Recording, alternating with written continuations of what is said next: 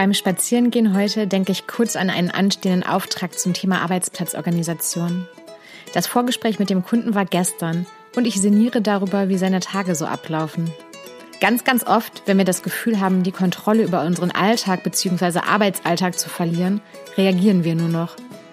Wir antworten auf Anfragen von anderen und sind total fremdbestimmt, anstatt zu agieren. Dabei gehen unsere eigentlichen Prioritäten schnell verloren. Was können wir also machen? Vielleicht hast du das bei Social Media schon mal gesehen in letzter Zeit. Da türmen sich Empfehlungen, dass wir erst kreieren sollen, bevor wir auf andere reagieren. Doch wie funktioniert das im Alltag so? Die optimalere Variante wäre natürlich, morgens in Ruhe aufzustehen, komplett für den Tag fertig zu werden und dann noch so etwas wie eine Morgenroutine einzufügen. Yoga, meditieren, was auch immer uns gut tut. Dann schon das Wichtigste des Tages erledigen, das, was für dich die höchste Priorität hat. Und erst dann anfangen zu reagieren, zum Beispiel das Smartphone einzuschalten. Doch funktioniert das immer so? An jedem Tag? In jedem Leben? Beziehungsweise in jeder Lebenssituation? Nicht jeder Biorhythmus ist dafür geeignet, sehr, sehr früh dafür aufzustehen. Und auch nicht jeder Tag lässt es einfach so zu, was ich gerade beschrieben habe. Beziehungsweise auch nicht jeder Beruf. Aber von der Grundhaltung können wir sicher etwas mitnehmen. Und manches davon braucht einfach nur einen disziplinierten Anfang. Zum Beispiel das Smartphone auszuschalten oder den Flugmodus zu schalten, wenn es Richtung Schlafen geht. Und bestenfalls auch erst nach dem Aufstehen wieder einschalten, also nicht schon im Bett. Das hilft schon mal dabei, etwas Zeit für sich und vielleicht auch seine Mitbewohner zu haben, ohne dauerhaft von Social Media, Stories von anderen Leben und WhatsApp-Chats eingenommen zu sein. Und es hilft bei einer Grundeinstellung für den Tag. Beim Tag ist es eigentlich sogar unerheblich, ob es ein Arbeitstag ist oder ein anderer Tag, beziehungsweise ob du gerade arbeitest, also selbstständig oder angestellt oder nicht. Sobald wir ins Reagieren geraten, verlieren wir unseren Fokus und vor allem auch unsere Prioritäten. Um unsere Prioritäten nicht zu verlieren, gibt es einige wenige Punkte zu beachten. Erstens, Prioritäten setzen bzw. herausfinden und zweitens, nicht total davon ablenken lassen. Wie wir unsere Prioritäten finden, beziehungsweise auch die für unsere Arbeit, können wir gerne mal an anderer Stelle besprechen. Sagt mir auch gerne Bescheid, wenn ihr das interessant findet. Dann kann ich dazu auch mal eine Folge entwerfen. Aber wieso lassen wir uns im Alltag von unseren Prioritäten eigentlich so ablenken? Mir fallen da einige Beispiele ein, die ich aus meinem Leben kenne oder aus dem von Kunden. Und ich nenne einfach mal ein paar und vielleicht findest du dich irgendwo wieder oder dir fallen durch meine Beispiele eigene Beispiele ein. Langeweile. Ständiges E-Mail-Checken, Social Media abrufen und so weiter kann zum Beispiel durch Langeweile ausgelöst sein. Wir warten dann ähm, auf einen spannenden Anreiz von außen. Unruhe. Aus irgendeinem Grund sind wir unruhig und klicken immer wieder auf Social Media rum. Emotionale Angespanntheit oder Stress. Vielleicht warten wir auch auf einen Impuls von außen.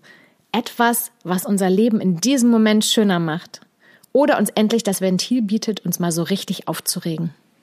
Sorge. Es könnte jemand was von uns wollen. Chef oder Chefin mit was ganz Dringendem. Und wenn wir das nicht sehen, gibt's nachher Ärger. Oder ein toller Auftrag könnte durch Unaufmerksamkeit verloren gehen.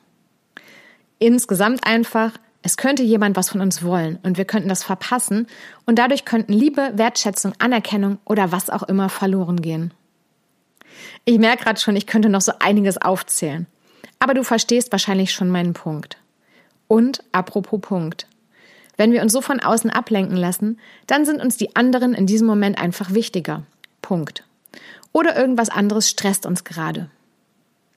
Ich weiß, dass wir die Außenwelt nicht dauerhaft und in jedem Fall ignorieren können, aber mal bildlich oder auch nicht gesprochen, nur weil jemand um unsere Aufmerksamkeit schreit, heißt das in den meisten Fällen nicht, dass es nicht mal ein paar Minuten warten könnte. Meistens verblutet gerade keiner und die meisten von uns operieren auch nicht am offenen Herzen bei ihrer Arbeit. Sehr oft eher sowas wie Mama, ich will was oder ähm, der Chef möchte was plötzlich ganz Dringendes. Ähm, und bei näherer Betrachtung kann das normalerweise auch ein paar Minuten warten. Das Blöde ist ja auch, durch ständiges auf andere reagieren kriegen wir ein flatteriges Nervenkostüm und unsere Arbeit oder was auch immer wir gerade machen, wird schlechter. Meine Erfahrung ist außerdem folgende. Kunden, bei denen es furchtbar eilig ist, sind die, die am ehesten auch noch kurzfristig einen Termin wieder absagen oder den vergessen. Oder dass es doch gar nicht so eilig war, sondern plötzliche Panik. Ich will ja auch gar nicht sagen, dass ich selbst davor gefeit bin und mir sowas nie passiert, auch wenn das mittlerweile deutlich seltener vorkommt. Ich habe zum Beispiel einen neuen Kunden, für den ich letzten Montag total hektisch noch einen Termin dazwischen quetschen sollte. Das hat mich eineinhalb Stunden unter Hochspannung versetzt und dann gab es den Termin doch nicht an dem Tag. Was dabei helfen kann, dass dir das nicht dauernd passiert, ist auch, dass du dir die Kosten dafür angucken kannst. Also was kostet dich das? Was hat dich das gekostet? Bei mir war das so, in den eineinhalb Stunden Panik wollte ich eigentlich meine Podcast-Folge finalisieren, also die letzte. Das habe ich dann abends gemacht stattdessen, bis 21 Uhr. Hilft sicher fürs nächste Mal, mir das bewusst zu machen. Also überleg dir am besten mal, wie viel Zeit des Tages du damit verbringst, das zu kreieren, was du möchtest und was dir wichtig ist. Und wie viel du nur reagierst und dich durch die Launen und Ideen von anderen hin und her werfen lässt, beziehungsweise darauf reagierst, was den anderen wichtig ist. Falls du gar nicht so genau weißt, was den ganzen Tag über bei dir passiert, kannst du auch mal einen Tag oder eine Woche lang Folgendes machen. Alles aufschreiben, was du machst, mit Uhrzeit. Immer nur ein, zwei Stichworte, aber so, dass du das nachvollziehen kannst. Also zum Beispiel 13.30 Uhr Podcast-Folge aufnehmen. 13.45 Uhr Podcast-Folge schneiden. Klingt nervig, ist es auch irgendwie, bringt aber was. Das hilft beim Analysieren und auch, um zu sehen, was du ändern willst. Kannst du übrigens auch machen, wenn du den Eindruck hast, dass du den ganzen Tag über nichts schaffst. Dann siehst du, was du eigentlich wirklich alles machst. Ich wünsche dir ganz viel Spaß beim Prioritäten setzen, kreieren und analysieren. Be happy and be light, deine Janina.